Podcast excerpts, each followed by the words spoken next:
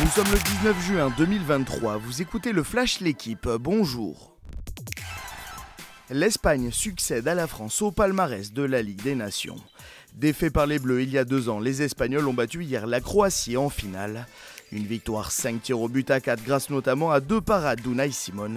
C'est le premier trophée pour l'Aurora depuis l'Euro 2012 et pour Luis de la Fuente qui avait succédé à Luis Enrique. Limogé après la Coupe du Monde, l'ancien sélectionneur devrait être selon l'équipe le prochain entraîneur du PSG. Il est entré un peu plus dans la légende de la F1 en égalant le total de victoires de Ayrton Senna. Max Verstappen a décroché hier lors du Grand Prix du Canada son 41e succès en carrière, le 6e cette saison. Le double champion du monde devance Fernando Alonso et Lewis Hamilton. Le pilote Red Bull offre au passage à son écurie une centième victoire. Au classement des pilotes, il compte désormais 69 points d'avance sur Sergio Pérez. L'équipe de France féminine de basket termine invaincue la phase de groupe de l'Euro.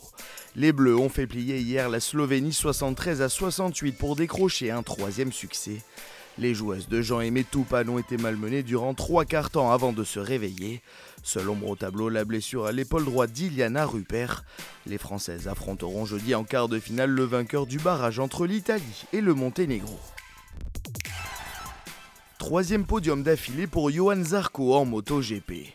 Après Le Mans et l'Italie, le Français a terminé troisième du Grand Prix d'Allemagne.